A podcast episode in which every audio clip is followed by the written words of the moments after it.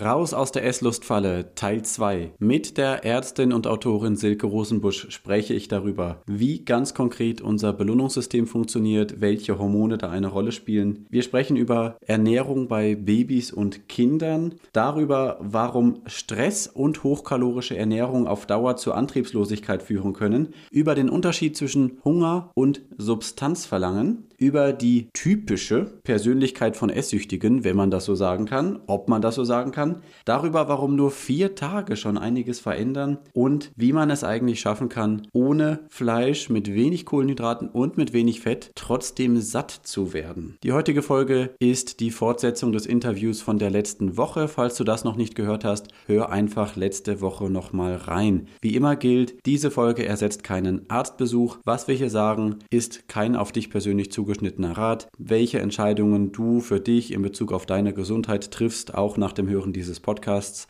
Das ist deine Verantwortung und wir können dafür und für die Folgen keine Haftung übernehmen. Außerdem habe ich ein kostenfreies Rezensionsexemplar des besprochenen Buchs erhalten und insofern kann man diesen Podcast als Werbung sehen. Ich glaube, jetzt habe ich alles durch und damit geht's rein ins Interview. Ich stark. Dein Ratgeber-Podcast zu Psychologie, Gesundheit und Lebenszufriedenheit. Ich bin Christian Koch. Los geht's. Und man kann zeigen, dass diese Stoffe, die du eben schon mal genannt hast, Dopamin, Serotonin, da gibt es auch noch andere, mhm. dass die ausgeschüttet werden, wenn man kalorienhaltiges Essen zu sich nimmt. Ja, Kannst du das nochmal ein bisschen erklären? Ich habe auch eine andere Hörerzuschrift. Mhm. Äh, die andere, die hat direkt ein Buch gekauft, nachdem sie das gesehen Ui. hat. Hier Toll. Genau. Danke. ähm, dürfen natürlich viele andere auch noch gerne machen. Das ist wirklich lesenswert, wirklich lesenswert. Ähm, die, ähm, die hat mir dann einen Screenshot geschickt, ähm, noch aus der Online-Vorschau von der Seite, wo du auch Noradrenalin ähm, erklärst Aha. und wo du später auch beschreibst, es gibt so einen Teufelskreis sogar, einerseits also mit, mit, mit, mit, mit Stresshormonen ja. und dann sind aber weniger von diesen positiven Stoffen verfügbar, die man, die man braucht und so. Und das, das steigert sich irgendwie gegenseitig noch hoch. Kannst du das noch ein bisschen ähm, genauer erklären? Also ich glaube, viele haben schon mal das Wort gehört, Dopamin oder Serotonin. Mhm. Ähm, aber ähm, danach hört es, glaube ich, dann auch oft schon auf. Genau, jetzt muss ich, muss ich mal wieder rekapitulieren, was ich da nochmal geschrieben habe.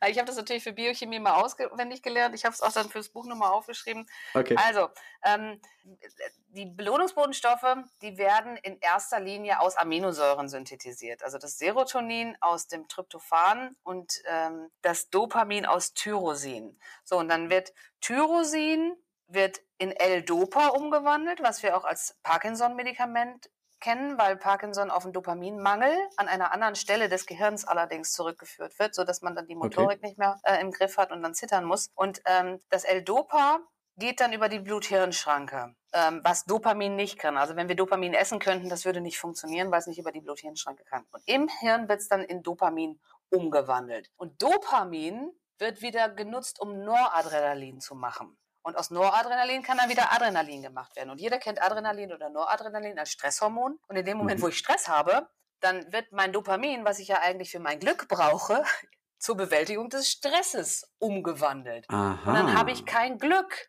Und natürlich denke ich in der Folge dann, ha, wo kriege ich jetzt Glück her? Erfahrungsgemäß aus Torte oder so. Und dann habe ich wieder neues Dopamin. Und so wird es dann ein Teufelskreis. Und ähm, klar, Noradrenalin ist wichtiger irgendwie noch ein bisschen, weil uns das in der Evolution ja dazu befähigt, jetzt zu flüchten oder zu kämpfen.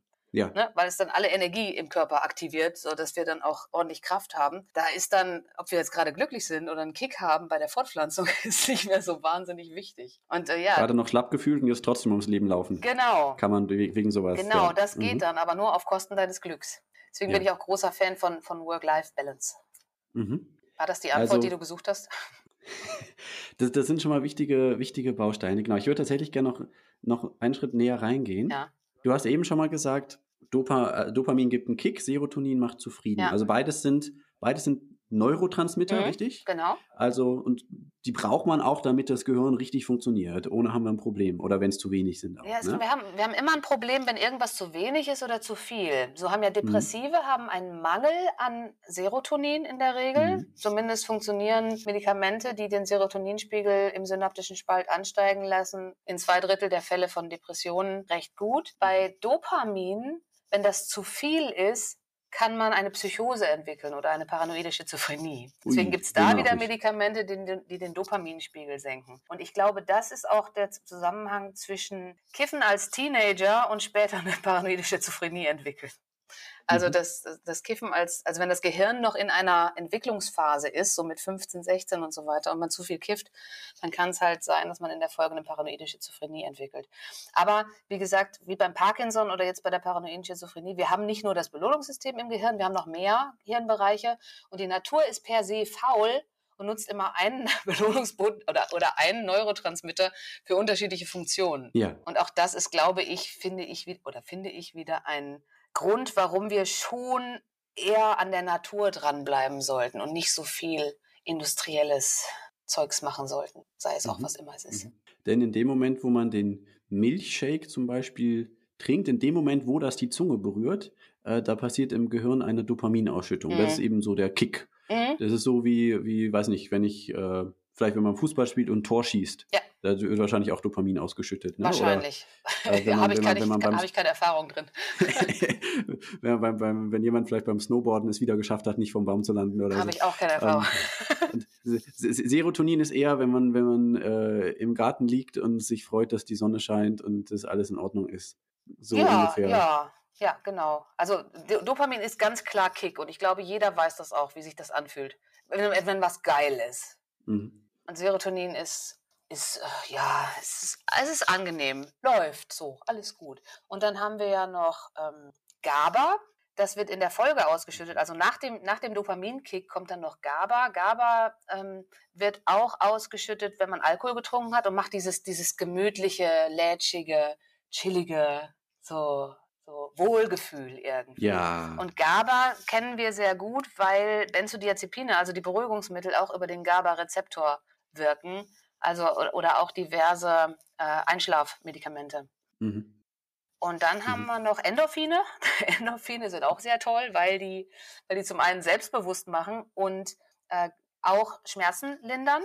Und da ist mein Lieblingsbeispiel immer so, wenn man, wenn man einem zahnenden Baby einen Butterkeks gibt, der ja nur aus Zucker, Fett und Weißmehl besteht und das Kind dann in dem Moment ähm, ne, darauf rumkaut und so seine Zahn, Zahnenschmerzen irgendwie reguliert und es dann gleichzeitig aber auch noch emotionale Schmerzen zum Beispiel hat, weil die Mutter sich nicht um es kümmert oder so.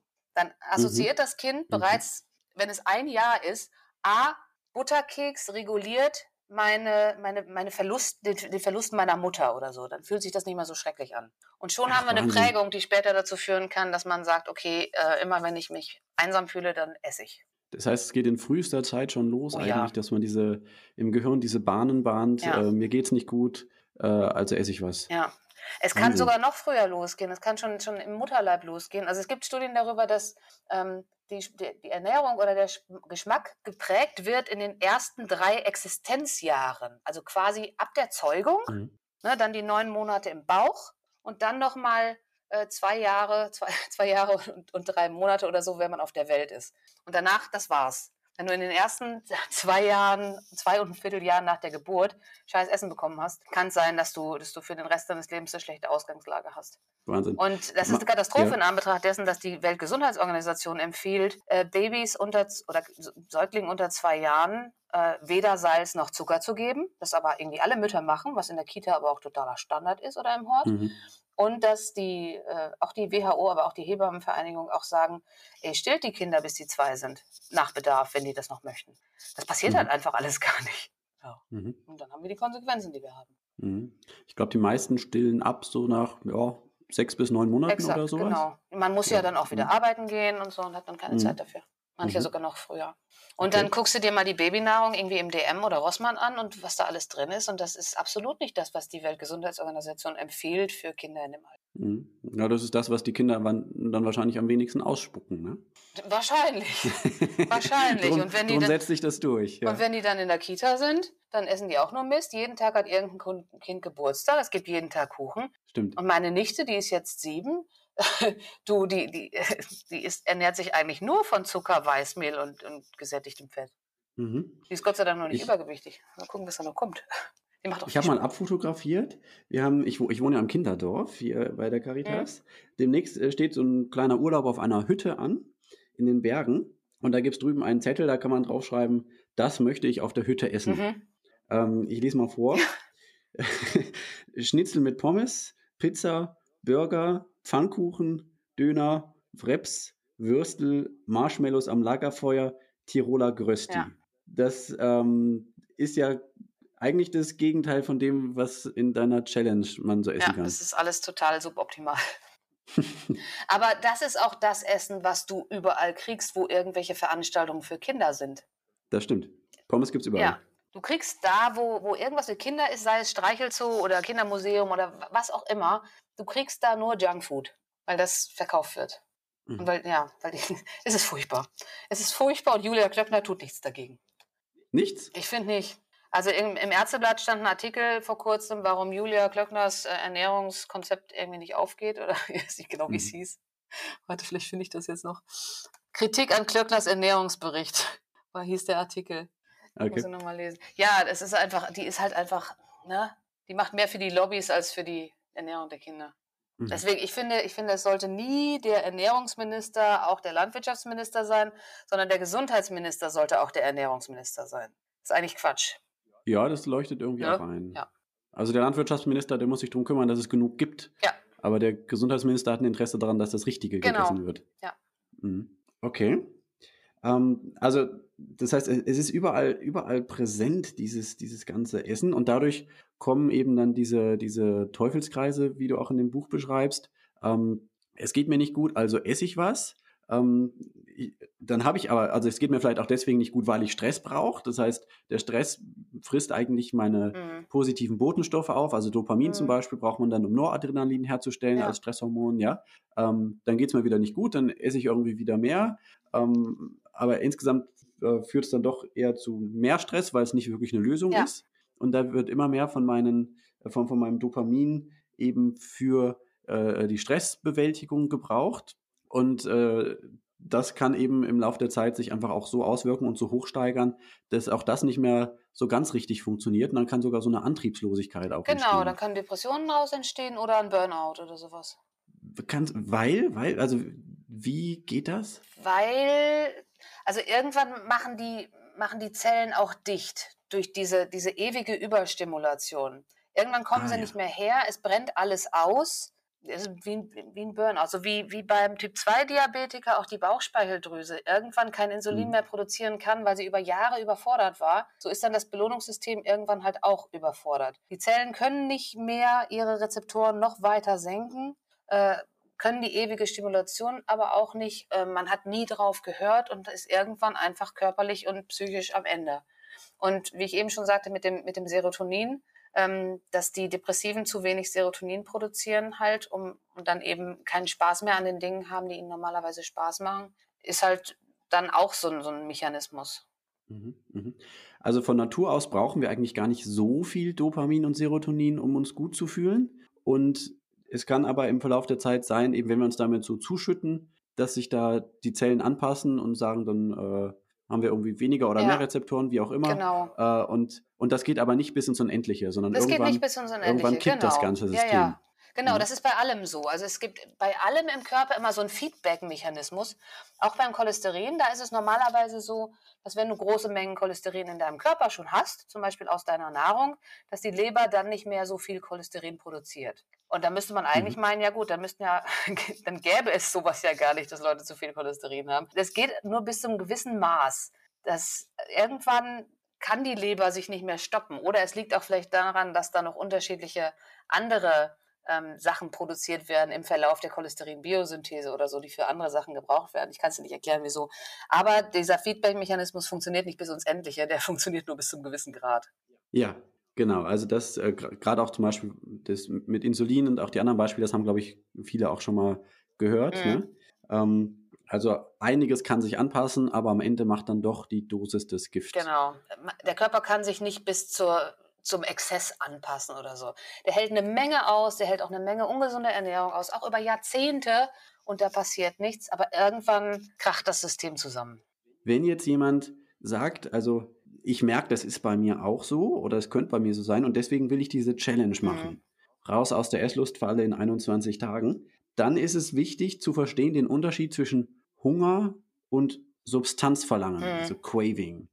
Also Substanzverlangen, das ist dieses, wenn ich mir jetzt vorstelle, oh, so ein Burger, mhm. boah, da läuft mir schon das Wasser im Mund zusammen. Gelüste. Äh, und, und, und Hunger, du hast eine ganz, ganz, ganz eindeutige Frage, um das zu beantworten. Ja. Was habe ich denn gerade? Und zwar kann man sich nämlich fragen, könnte ich jetzt auch Gemüse ja. essen? Und wenn die Antwort lautet ja, dann ist es Hunger. Ja. Weil Hunger kann man auch mit Gemüse stillen, sagst du. Und wenn die Antwort lautet nein, dann ist es wahrscheinlich Substanzverlangen. Ich muss dazu eingrenzen, dass dass diese Frage in der Regel nach ein paar Tagen Challenge schon nicht mehr passiert. Mir hat unter mein, okay. mein neuestes Video hat mir jemand drunter geschrieben, hallo Silke, ich wiege 180 Kilo, habe dein Buch gekauft und halte mich jetzt seit drei Wochen an das Programm. Und ich muss mhm. sagen, ich war in meinem ganzen Leben noch nie so satt und das Gewicht oder die Kilos schmelzen dahin. Also ich bin total begeistert wow. und ich mache das jetzt auf jeden Fall so weiter wo ich denke, wie kann es denn sein, dass jemand, der 180 Kilo wiegt, nicht weiß, wie es sich anfühlt, wirklich satt zu sein? Also in ja. Anbetracht dessen, dass, dass diese Ernährung, also alles, was, was hier challenge-tauglich ist, optimal mit dem menschlichen Körper und allem, allem, was er so an Signalen hat, interagiert, stellt man dann in der Regel, nachdem diese Gelüste weg sind in den ersten vier Tagen, ähm, definitiv fest, jetzt bin ich satt und jetzt bin ich, jetzt habe ich echten Hunger. Weil es auch keinen Spaß macht, das challenge-taugliche Essen nur aus Spaß zu essen. Weil es nicht, weil es auch nicht wirkt. Das stimmt. Es wirkt einfach nicht. Man, man hat dann vielleicht das Bedürfnis, äh, keine Ahnung, deine, deine Hörerin, die, die sagte, sie, sie, will regul sie will ihre Emotionen regulieren. Sie ja. versuchst dann Stressessen zu machen. Und dann nimmst du alles, was, weil du bist gerade in, den, in der 21-Tage-Challenge, dann isst du nur die Sachen, die challenge-tauglich sind, was ich absolut erlaube, und dann stellst du sehr schnell fest, Kacke, das wirkt gar nicht. Jetzt habe ich zwar alles gegessen, mein Magen ist voll, es wirkt nicht. Hm, da muss ich wohl was anderes machen. Was könnte ich denn noch machen, um meinen Stress zu regulieren? Oh, ich gehe mal mhm. um den Block. Und so arbeitet der Körper dann automatisch mit dem, was ihm dieses Essen bringt. Und ich habe das meiste, was ich, was ich über Esssucht weiß, tatsächlich ähm, von der Amerikanerin Kathleen de Masons. Die hat vor 20 mhm. Jahren oder so schon ein Buch geschrieben, das heißt Potatoes Not Prozac. Prozac ist ja auch so ein Antidepressivum und sie empfiehlt halt dann ah, ja. Kartoffeln, Kartoffeln statt äh, Antidepressiva. Und ähm, die hat immer den Spruch, do the food, do the food. Halt dich einfach nur an das Essen. Scheißegal, ob du jetzt aus Stress isst, aus Langeweile oder sonst was, aber ist challenge-tauglich. Das reguliert sich nach wenigen, wenigen Tagen und dann kommt plötzlich das hoch, was wirklich los ist. Das wollen auch nicht alle Leute, dass dann das hochkommt, was wirklich los ist. Weil es kann sein, dass man feststellt, dass man mit seinem Job unzufrieden ist oder mit seiner Beziehung unzufrieden ist oder mit, weiß der Geier. Und sich aus solchen Sachen lösen, ist ja wieder eine größere Herausforderung. Aber in der Regel kommt, wenn man dann das challenge-taugliche Essen isst, nicht zu viel auf einmal hoch, sodass man zusammenbricht, sondern es kommt so nach und mhm. nach. Aber es kommt was hoch und äh, es ist auch alternativlos, dass man sich irgendwann halt damit auseinandersetzen muss, was wirklich los ist. Mir hat mal jemand gesagt, ich habe es, ich habe es mir zur Angewohnheit gemacht, all meine Probleme mit Haschisch zu lösen. Und das Problem ist, wenn ich jetzt mit Haschisch aufhören will, dann muss ich erstmal alle meine Probleme lösen. Ja. Das, ähm, also im Grunde muss ich eben Wege finden. Ich muss vielleicht nicht alle Probleme direkt lösen, aber zumindest irgendwie äh, höre hör ich auf, mir was vorzumachen. Ja. Wenn ich bisher mit Essen dafür gesorgt habe, dass ich mich gut fühle und jetzt mache ich deine Challenge mhm und das Essen übernimmt diese Aufgabe nicht mehr. Mhm. Ähm, also ich, im Grunde manipuliere ich mich ja selbst da. Ne? Also ja. ich, ich manipuliere mich jetzt nicht mehr selbst. Dann heißt es eben, ich darf, ich muss auch, aber ich darf auch mich jetzt wirklich mit dem auseinandersetzen, ähm, was dazu führt, dass es mir gut geht oder nicht ja. gut geht. Und es läuft schlussendlich darauf hinaus, das Belohnungssystem wieder für das zu nutzen, wofür es die Natur geschaffen hat, nämlich das eigene Leben zu optimieren. Ne, sich einzugestehen, was gefällt mir an meinem Leben, was gefällt mir nicht. Und von dem, was mir gefällt, muss ich mehr integrieren und von dem, was mir nicht gefällt, muss ich weniger haben. Wenn ich dann zum Beispiel feststelle, ich habe toxische Menschen in meinem Bekanntenkreis oder so, dann muss ich mich mhm. vielleicht mhm. von denen fernhalten oder so und nicht mhm. immer alles schlucken und in mich reinfressen, weil in der Regel, das ist auch ein, was, was der Verlag aus meinem Buch rausgestrichen hat. Ich hatte ein Kapitel über die Persönlichkeit von Esssüchtigen. Ja. Und das sind okay. alles, das sind People-Pleaser und Leute, die Friede, Freude, Eierkuchen brauchen. Die nehmen sich alle zurück, um anderen Leuten es recht zu machen. Tatsächlich. Ja, und diese, dieses ungestillte Bedürfnis, das nutzen sie dann äh, oder das, das kompensieren sie, indem sie dann essen.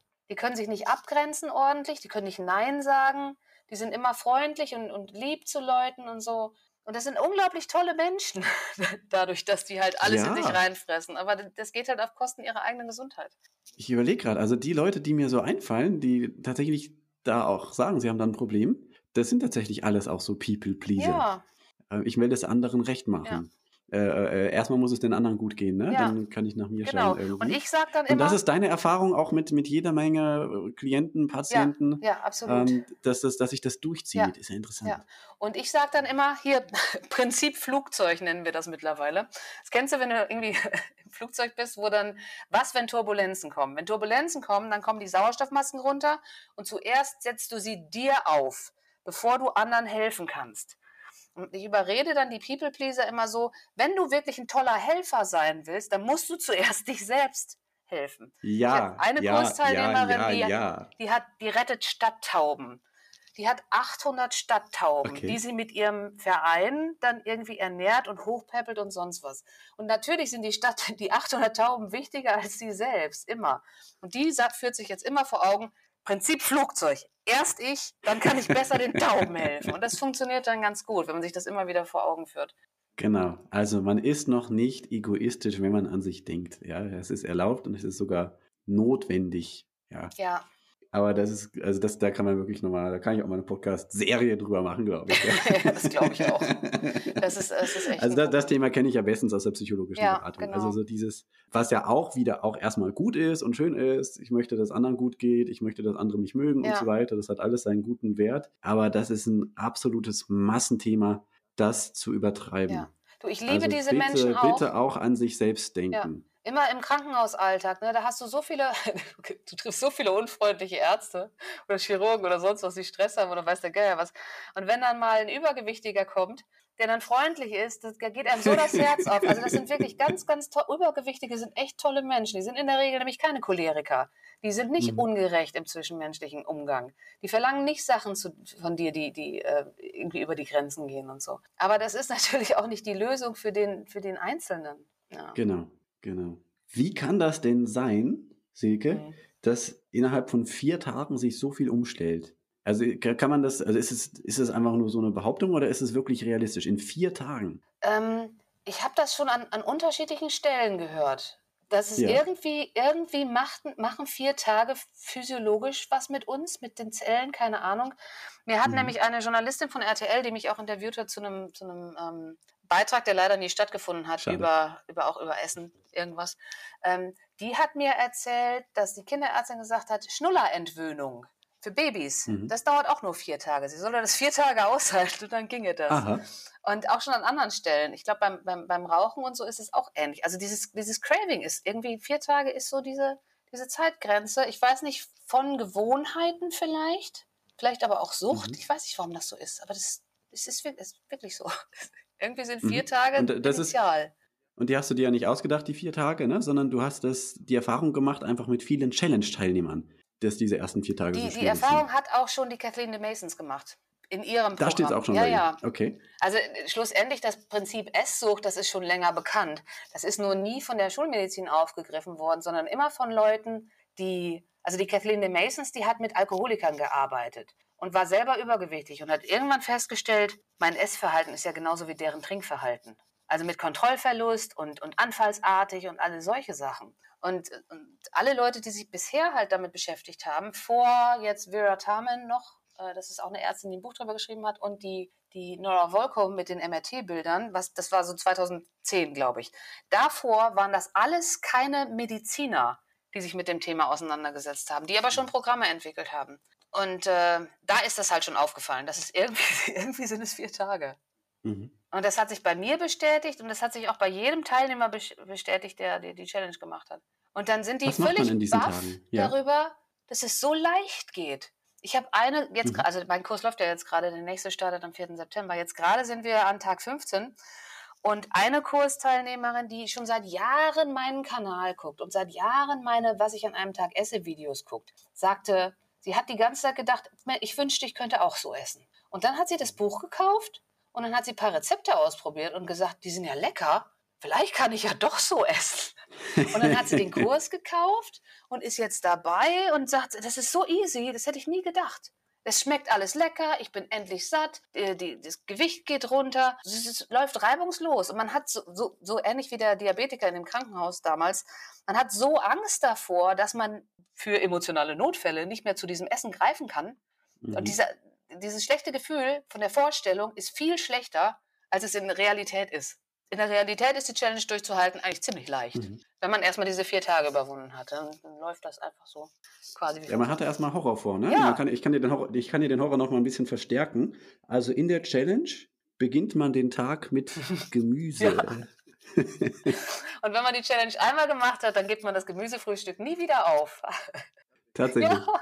Das ist der Wahnsinn. Es ist, also ich, als ich damit anfing, das ist ja schon fünf Jahre her. Also ich habe dann äh, ne, an mir selbst erst natürlich logischerweise rumexperimentiert und ich dachte auch erst, oh, ich will kein Gemüse essen. Und, der Trost war dann, dass ich nach dem Gemüse aber auch nochmal süße Haferflocken essen darf.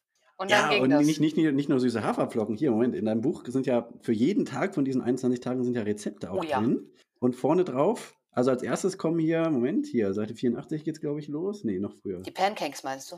Hier, da, hier, Frühstück für jeden Tag. Also da, ich, ich lese mal nur die Frühstücks, die Titel auch vor für die Frühstücke dann, mhm. also nach dem Gemüse. Ja. Ne? Man fängt mit Gemüse an und dann gibt es nochmal ein zweites Frühstück.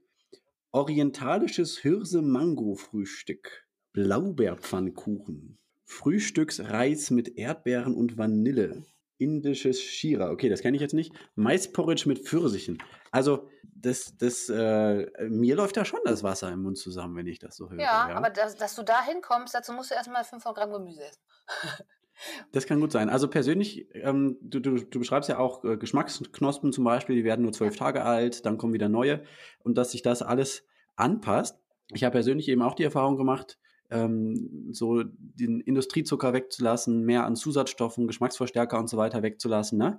Ähm, das verändert tatsächlich den persönlichen eigenen Geschmack mhm. auch. Also früher, äh, ich sage jetzt mal hier so ein Puddingteilchen vom Bäcker, ne? Mhm. Äh, äh, pappsüß, ja. fand ich früher total lecker. Ähm, das, das will, das, also das, das reizt mich gar nicht mehr, das will ich gar nicht mehr essen, das ist mir viel zu süß. Ja, da kann man hinkommen. Man kann da auch wieder und, von wegkommen.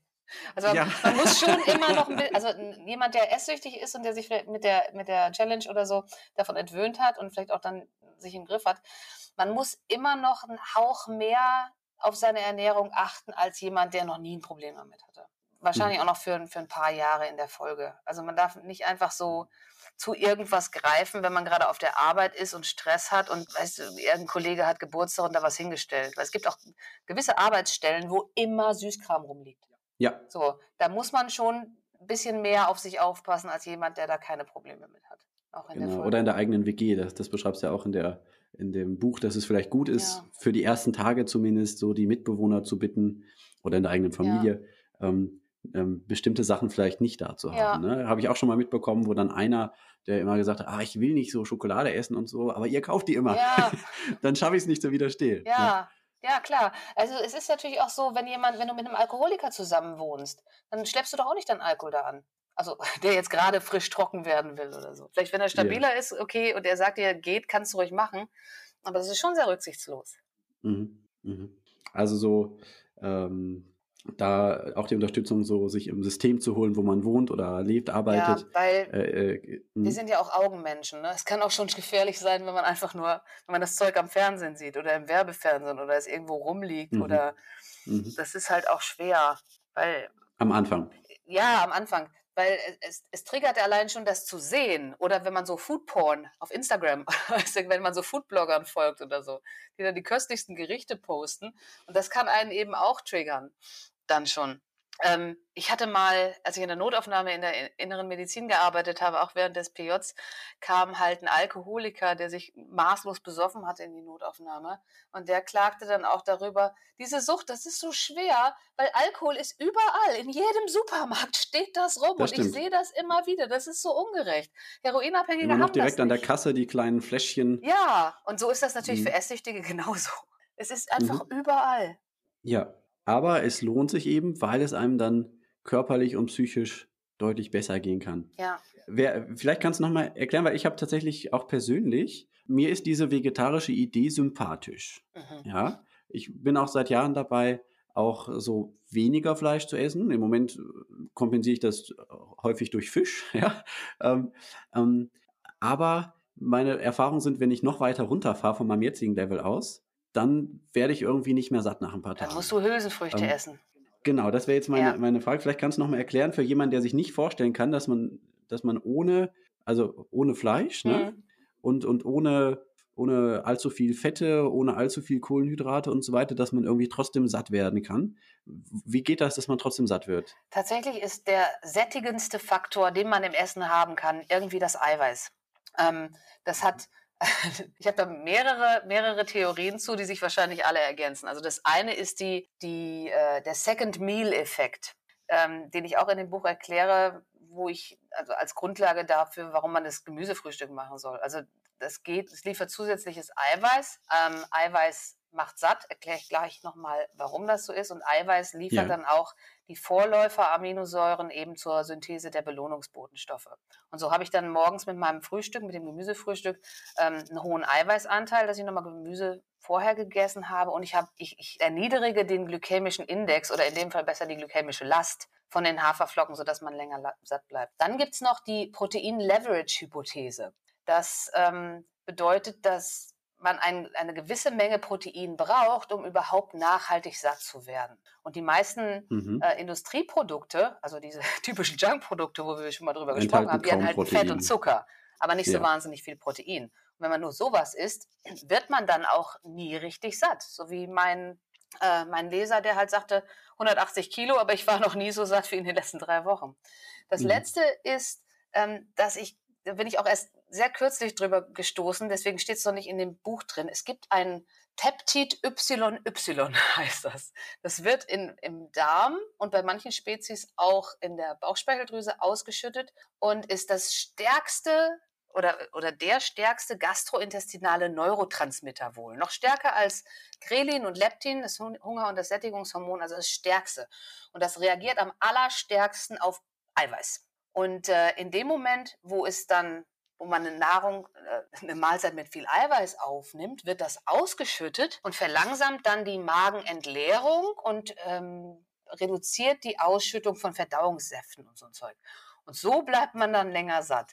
Und das ist eine Erfahrung, die nicht nur ich gemacht habe, sondern auch wieder alle Kursteilnehmer. Wenn ich nicht ordentlich satt werde, wenn ich irgendwie unzufrieden bin, dann brauche ich mehr Eiweiß. Und Eiweiß ist bei veganer Kost vor allem in Hülsenfrüchten drin. Und dann läuft alles super und reibungslos. Mhm. Deswegen empfehle ich, dass man mhm. sowohl im Mittagessen als auch im Abendessen immer auch Hülsenfrüchte drin hat. Ist für manche Leute ein bisschen Gewohnheit, weil ne, jedes Böhnchen macht ein Tönchen und so.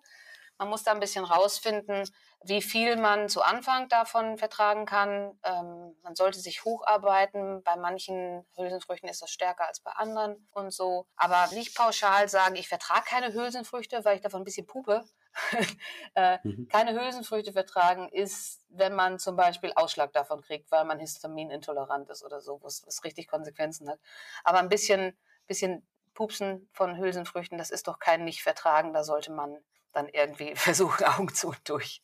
Okay. Das dann okay. irgendwie heimlich also, Das, das muss schon sein mit den Hülsenfrüchten, oder kann man es ohne auch Es ist wichtig, dass man pro Tag, nein, dass man pro Kilogramm Körpergewicht ein Gramm Eiweiß isst. Mhm. Ähm, wenn man, man kann auch meinetwegen anderthalb Kilo Gemüse essen am Tag und so auf sein Eiweiß kommen, aber ich finde es halt mit Hülsenfrüchten ist es nicht nur schmackhafter, sondern auch effizienter. Aber das okay, ist halt wichtig auch wieder für die, für mhm. die Reparatur des Belohnungssystems und dafür, dass man satt wird. Also, dass man einfach genug Vorläufer von den Belohnungsbotenstoffen hat und dass man genug Eiweiß zu sich nimmt, einfach um satt zu werden, satt zu sein. Okay, und äh, Stichwort Vollwert Vollkorn taucht auch noch ein paar Mal bei dir auf. Das macht auch mehr satt? Da sind halt mehr Ballaststoffe drin. Mhm. Und mhm. ähm, es, gibt, es gibt unterschiedliche Mechanismen im Körper, auf die der reagiert, um dann jetzt diese Sättigungsneurotransmitter auszuschütten. Ähm, er reagiert auf Gewicht, er reagiert auf Ballaststoffe, er reagiert auf den Nährstoffgehalt und solche Sachen. Und der Vorteil von vollwertigen Kohlenhydraten ist nämlich genau das. Äh, sie kommen mit vielen Ballaststoffen daher und sie gehen langsamer ins Blut.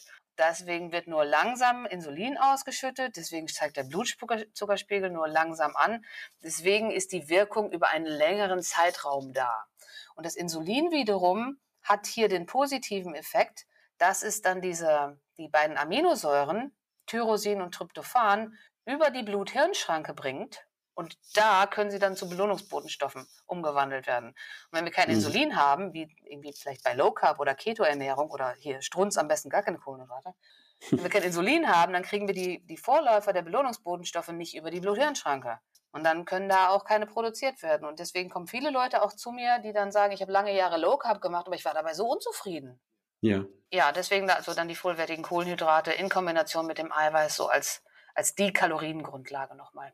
Mhm, mhm. Um eben langfristig satt und zufrieden zu werden. Also es ist auf jeden Fall ein sehr spannendes Buch, was du vorgelegt hast. Du hast vorhin angesprochen, es gibt auch noch einen Kurs dazu ja. online. Was bringt der noch? Der Kurs, da kommt es natürlich zu, zu direkter, zu, der, zu direktem Coaching mit mir dann quasi auch. Also es gibt dann, mhm. der geht insgesamt acht Wochen. Drei Wochen sind diese initiale Challenge, fünf Wochen ist so eine Nachbetreuung. In diesen ersten drei Wochen gibt es jeden Tag abends ein Webinar wo man bespricht, wie der Tag gelaufen ist und so weiter, ob Fragen gekommen sind, irgendwas, wo man sich dann auch mit den anderen austauscht. Denn auch das habe ich wieder in der Suchtmedizin geklaut. also du brauchst andere Leute, die dir, wenn du frisch anfängst, sagen, glaub mir, es hört auf, es geht vorbei. Du schaffst das. Ich habe auch immer gedacht, dass das und das. Und ich habe dann so diese alten Hasen da drin. Also jeder, der den Kurs kauft, der kann den immer wieder, wenn er startet, neu mitmachen, weil jeder mal wieder rückfällig wird. Das ist auch völlig normal. Auch das passiert bei allen anderen Drogen auch. Aber man kann dann wieder, wieder kostenlos quasi mitmachen, wenn man einmal bezahlt hat. Und dann, dann sind dann die alten Hasen dabei, die schon lange Erfahrung damit gemacht haben, die mhm. eine Geschichte erzählen mhm. kann, die dann. Ach, das ist wertvoll. Genau, dem Neuling sagen, mhm du kannst wirklich so viel essen, wie du willst. Stopf dich voll, du wirst abnehmen. So, weil viele Leute, äh, die Übergewichtigen haben das nicht so, aber die Essgestörten haben das schon. Also schlanke Leute, die mhm. feststellen, dass sie Kontrolle über Essen verlieren, die trauen mhm. sich häufig nicht wirklich zuzuschlagen bei diesem Essen, was ich dann vorschlage, weil sie Angst haben zuzunehmen. Das ist einfach nicht so. Das ist biochemisch und physiologisch unmöglich, dass man von diesem Essen zunimmt, egal wie viel man isst, ähm, weil man einfach gar nicht so viel essen kann. Und äh, genau, dann hat man halt noch andere alte Leute, die dann dabei sind und quasi einem Mut zu sprechen und so. Und ich führe die Leute dann nach diesen drei Wochen dann auch ähm, da wieder raus. So dieses, jetzt bin ich wieder in der richtigen Welt, jetzt darf ich ja Sachen wieder essen, aber wie finde ich hier einen Weg, dass ich nicht nur, man, klar, man kann nur weit, den Rest seines Lebens weiter so essen, wie diese drei Wochen, aber das ist ja dann auch vielleicht sehr einschränkend, will man vielleicht auch nicht, will ich auch nicht. So, ich will auch mal meine Ausnahmen, mal ins Restaurant gehen, mal sowas. Aber man muss halt irgendwie eine Strategie für sich finden, wie die Ausnahmen nicht überhand werden. Mhm. Und gleichzeitig dann eben auch, wie man durch eine Ausnahme nicht sofort in mega Rückfall kommt oder mhm. so. Deswegen gibt es dann noch diese Nachbetreuung. Insgesamt über acht Wochen und ähm, den gibt es dreimal im Jahr, halt wirklich mit direkter Betreuung durch mich. In einer WhatsApp-Gruppe sind da alle Teilnehmer, tauschen sich aus, posten ihr Essen.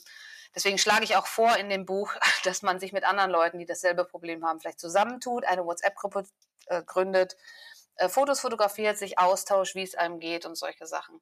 Dass man da einfach nicht völlig alleine steht, vielleicht mit einer Familie, die Junkfood jeden Tag nach Hause schleppt oder so.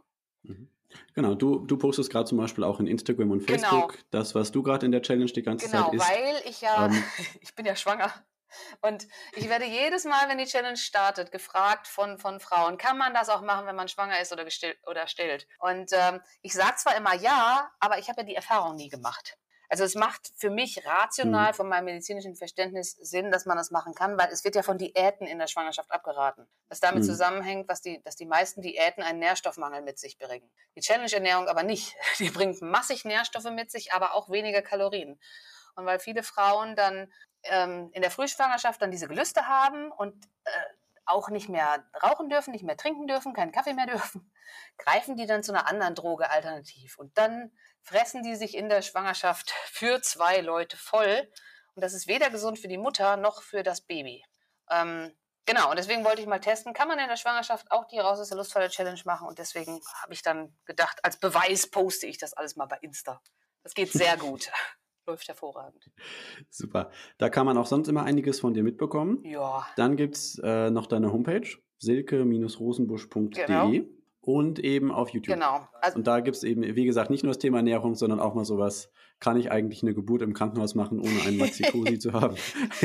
Oder bis hin zu so, ich habe es mir nicht angeschaut, aber fand es interessant, so dieses, kann ich als Frau auch ohne Binden und so weiter auskommen. Da hast du auch irgendwelche Produkte getestet, wie das äh, ganz anders geht, ne? als Minimalistin. Ja. Also ähm, genau, aber da kann man auch von dir persönlich ja, mehr erfahren. Also ich, ich glaube, dass ich, also YouTube ist halt ein grausames Pflaster irgendwie. YouTube als, als Lehrplattform zieht nicht so geil wie YouTube als, als privat und kontrovers. Also immer, wenn ich irgendwas über Corona-Impfungen mache, die Videos werden super geil geschaut. Da sind natürlich auch massig yeah. Kommentare drunter von Querdenkern oder sonst was. Aber so ein bisschen will man ja mit YouTube vielleicht auch verdienen. und dann denke ich schon, ich will ja schon auch mehr Zuschauer haben, denen ich dann auch wieder das Buch nahebringen kann. Ich glaube, in, also dadurch, dass ich ja jetzt im Mutterschutz bin, es wird noch schon ein bisschen Babykram kommen. Es wird dann auch Kram kommen, über wie man möglichst eine, eine Geburt ähm, angenehm gestaltet oder wie man Schwangerschaftsstreifen vermeidet, was mir bisher gelungen ist. Ähm, mhm, okay, oder, super. keine Ahnung, dann Babyernährung, das kann auch nochmal kommen. Aber vielleicht dann auch noch, weil ich ja keine Arbeit habe, mehr aus meinem Privatleben, weil privat immer gut geguckt wird. Mal gucken. Ja, das ist tatsächlich auch interessant. Ja. ja. Aber ich habe halt auch eigentlich immer freitags kommt Frag Silke, wo dann auch wirklich zu Ernährungsthemen äh, nochmal Fragen gestellt werden können. Mhm. Und auch da ist es dann häufig so, dass mir Fragen gestellt werden, die für mich mega banal sind, ne, als Mediziner, für jemand anders aber nicht. Und ich wäre nie darauf gekommen, über diese Frage ein Video zu drehen, weil es so, so banal für mich ist, wo ich denke, hä, wer fragt denn sowas? Also deswegen ist es schon ganz gut, wenn dann auch Feedback von den Leuten kommt, die einfach irgendwas erklärt haben wollen, was vielleicht super banal ist, weil ich da alleine nicht drauf komme. Deswegen bin ich über jeden, über jedes Feedback auch mal dankbar, wenn mir jemand sagt, so darüber äh, würde ich gerne mehr erfahren oder kannst du dazu was sagen? Okay, also wer zum Beispiel nur eine Frage hat an dich und noch zögert, das Programm zu kaufen, der kann auch tatsächlich auf YouTube einfach mal einen Kommentar. Ja, mache ich da ein ganzes Video vielleicht. drüber. Ja. Sofort. Ist doch ein toller Service. Ja, eben, finde ich auch. Und du überlegst sogar, hast du auch erzählt, vielleicht ein Buch zu schreiben, speziell zum Thema vegane Ernährung in der Schwangerschaft. Genau. Ja, genau. weil, weil es da halt diese Empfehlung der Fachgesellschaften von Anfang des Jahres gab, dass man sich eben, wenn man, wenn man vegan sein will in der Schwangerschaft, auf jeden Fall ärztliche oder ökotrophologische äh, Informationen besorgen sollte. Meine Erfahrung ist aber, dass die meisten Gynäkologen keine Ahnung von veganer Ernährung haben und die meisten Ökotrophologen vielleicht auch nicht unbedingt. Und ich denke auch, dass die halbwegs gebildeten Schwangeren auch durchaus in der Lage sind, sich das anzulesen, so wie ich dir eben gesagt habe, mit der, ob man, ob man wirklich einen Ernährungsberater braucht. Ich glaube, mit ein paar Büchern, mit einem Tracking-Tool und mit ein bisschen Ausprobieren kommt man, wenn man nicht völlig auf den Kopf gefallen ist, auch ganz gut zurecht und findet einen Weg für sich, sich so zu ernähren. Ähm, mhm. Man sollte aber vielleicht dann schon einfach auch ein gutes, solides Buch haben, vielleicht eher von jemandem, der halt auch selber Veganer ist und vegan schwanger war und äh, Medizin studiert hat, als von jemandem, der veganer Ernährungsberater ist oder so. Also, falls du das Buch rausbringst, dann sollten wir auf jeden Fall nochmal sprechen. Ja. Ähm, auch wenn es mich persönlich nie betreffen wird. ja, das ist der Plan. Also der ähm, Humboldt Verlag wollte es ja nicht machen, weil, ja. weil er damit nicht so viel Geld verdienen kann, weil die Zielgruppe zu spitz ist. Dann lohnt sich das wirtschaftlich nicht mehr. Mhm. Ist ja auch klar. Aber naja, ich meine, vielleicht lohnt sich das für mich dann besser, wenn ich es im Self-Publishing mache, weil ich dann mehr davon behalten darf. Ja, manche machen das ja auch deswegen ganz bewusst. Ja, ja, das machen viele auch bewusst. Durchaus eine Alternative genau, heutzutage. Genau, genau. genau. Ich muss einen Punkt noch ganz kurz, ähm, bevor ich dich dann ganz verabschiede. Ähm, das habe ich mir nicht aufgeschrieben, deswegen habe ich es gerade vergessen. Ja. Und zwar wollte ich das noch einfach sagen, vielleicht ist es auch interessant. Bei den Recherchen zu meinem Buch, Schluss mit Zähneknirschen, bin ich auch drauf gestoßen, dieses Kauen, ne? Mhm. Ähm, das reduziert tatsächlich nachweisbar Cortisol im Blut. Also es reduziert Stresshormone einfach rumzukauen. Ah, ähm, okay, das habe ich noch nicht gehört. Genau. Das, da gibt es zum Beispiel auch, gab es auch Untersuchungen mit Affen, denen hat man einfach einen Stock in den Mund gegeben. Mhm. Und wenn die darauf rumgekaut haben, hatten die danach weniger Cortisol im Blut als eben ähm, andere. Ist das, kann man das mit also, irgendwie oraler Phase oder so in Verbindung bringen? Weil da bin ich, also mag sein, mag sein, würde ich gar nicht ausschließen. Oder nicht mal, oder ähm, stillen. Stillen ist ja auch, beruhigt das Kind ja auch. Das ist ja auch wieder mit ja. was Oralem verbunden. Ja, ist richtig. Wobei es da jetzt gar nicht so sehr um das, um das Beißen geht, ne? Also bei, beim Stillen hoffentlich jedenfalls ist es unangenehm, wenn gebissen wird. Ah. Was ist der Zusammenhang? Du kannst halt auch eine Karotte nehmen, wie gesagt, ja. und einfach da, äh, wenn, wenn ich das zum Beispiel mache, wenn ich merke, ich habe irgendwie gerade Stress, äh, habe ich ewig nicht gemacht, aber habe ich schon mal gemacht, dann habe ich auch mal eine Karotte genommen und einfach richtig schnell drauf rumgebissen. Ja. Ne? Und ich glaube, das ist fast so ein bisschen so ähnlich, wie, wie wenn du zum Beispiel auch mit den Füßen läufst oder so. Du hast einfach einen Punkt, wo du diese innere Nervosität äh, so ein bisschen rauslässt. Mhm. Ähm, und wie das dann genau biochemisch funktioniert, dass dabei dann die Stresshormone abgebaut werden, das weiß ich noch nicht. Aber so, damit stelle ich es mir eher hat vor. Denn das, ne? hat, klappt das mit der Möhre? Ja. Weil ich habe halt auch oft Kursteilnehmer, die mir dann sagen, ja, aber dann war ich auf der Arbeit und ich hatte Stress und ich wollte irgendwas kauen, die dann aber nicht zu einer Möhre greifen, sondern zu was anderem greifen, mir das aber auch so erklären, dass sie was kauen wollten. Und ich dann mhm. sage, ja, aber wenn du was kauen willst, So, es gibt immer Leute, die sagen, aber ich wollte was Crunchiges, was, was Salziges. So, und ich komme dann, und was ist mit Sellerie? Okay. nee, also äh, ich glaube, das wird auch oft verwechselt oder so. Ist, genau, es ist bestimmt die Frage, was spielt da auch alles rein, ne? Weil salzig geht es ja irgendwie auch wieder um Geschmack oder sowas, da spielen bestimmt wieder andere Sachen eine Rolle. Ähm, aber man kann grundsätzlich rein mit dem Rumkauen auf etwas Hartem ähm, eben auch in einem gewissen Maße auch, auch Stresshormone reduzieren. Ne? Das ist in gewissem Maße möglich. Ja, ist okay, ja vielleicht auch aber das wollte ich einfach noch, das wollte ich einfach noch erwähnt haben. Ähm, irgendwie habe ich da jetzt. Nee, ist schön, äh, dass du es erwähnt hast. Gerade bei der Einleserzuschrift noch dran gedacht. Ansonsten, wo man dich überall so sehen kann, haben wir jetzt, glaube ich, schon erwähnt oder haben wir noch was Wichtiges vergessen? Mm, ja, die üblichen Verdächtigen, Facebook, ähm, Twitter. Da bin ich auch. Genau. Wobei, auch. ja, okay. wobei Twitter mhm. mag ich ja, bei Twitter teile ich eigentlich nur, dass es ein neues Video gibt oder so. Bei Facebook okay. Okay. Ähm, teile ich dann die Videos und was ist auf Insta, also eine Insta-Story, beziehungsweise Instagram postet ja alle, automatisch alles bei Facebook. So quasi. Also bei Facebook kriegt man, glaube ich, am meisten von mir. Mein Facebook ist eine Mischung aus Insta und Twitter. oder so. Da gibt es natürlich ein privates Profil und es gibt äh, Silke Rosenbusch, Ärztin und Autorin. Das ist das offizielle Profil. Okay. Aber meine Hauptplattform ja, Twitter, ist so, so, YouTube. Bei Twitter habe ich auch nur die neuen Folgen gepostet. Aber irgendwie seit der Folge über meine Corona-Impfung hat der Algorithmus mich nicht mehr lieb. Was? kann ich da, bei ja, Twitter? Twitter ist Impfgegner. Ja. Nein, das, nein das, äh, das weiß ich jetzt nicht, aber irgendwie jedenfalls, das war das Letzte, was geklappt hat zu posten. Seitdem klappt es so. nicht. Das muss ich mir vielleicht nochmal anschauen. Aber gut, okay, jedenfalls ähm, da kann man dich überall ja. finden. Man kann das äh, Buch kaufen, wirklich lesenswert, persönliche Empfehlung. Dankeschön. Viele Rezepte, wie gesagt, auch drin, die ich noch nicht ausprobiert habe, aber wir haben es auf dem Zettel. Das wollen wir auf jeden Fall noch machen. Und ansonsten. Und ich freue mich über. Ansonsten war es das, glaube ich. ich. Ich danke dir sehr, sehr für dieses sehr, sehr interessante Gespräch. Mir hat es auch Spaß gemacht. das war wirklich. Das freut mich. Ja, das, hat, das war sehr produktiv. Schöner Samstagmorgen mit dir.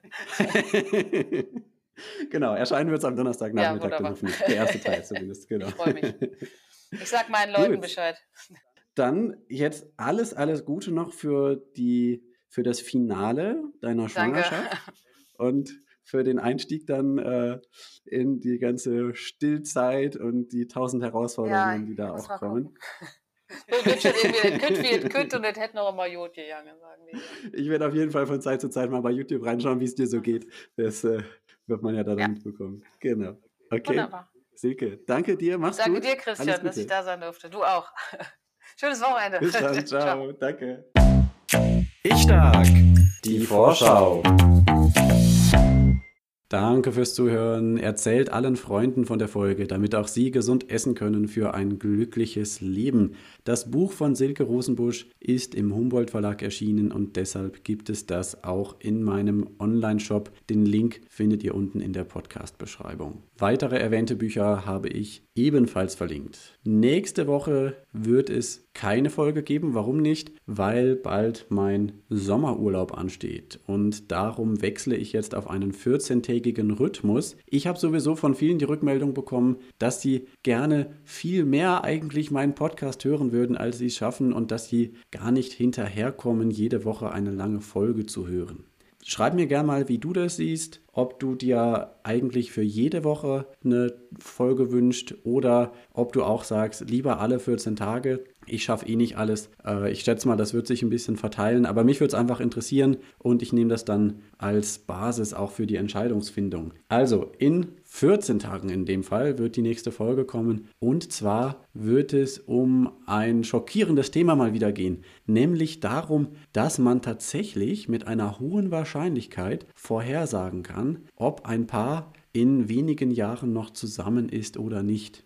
Der weltberühmte Paarforscher John Gottman braucht dafür nur 15 Minuten. 15 Minuten, in denen das Paar über ein beliebiges Thema diskutiert bzw. streitet und daran, wie das passiert. Daraus kann er etwas ablesen für die Zukunft des Paares. Klingt schockierend, ist es auch. Umso mehr ist es aber auch wichtig und es wird nächste Folge nicht nur darum gehen, was hat er da herausgefunden, sondern es wird vor allen Dingen auch darum gehen, was kann ich für meine Beziehung daraus lernen? Denn ich denke, das haben wir spätestens jetzt in der Corona-Pandemie alle gelernt. Wie wir uns verhalten, das verändert die Zukunft.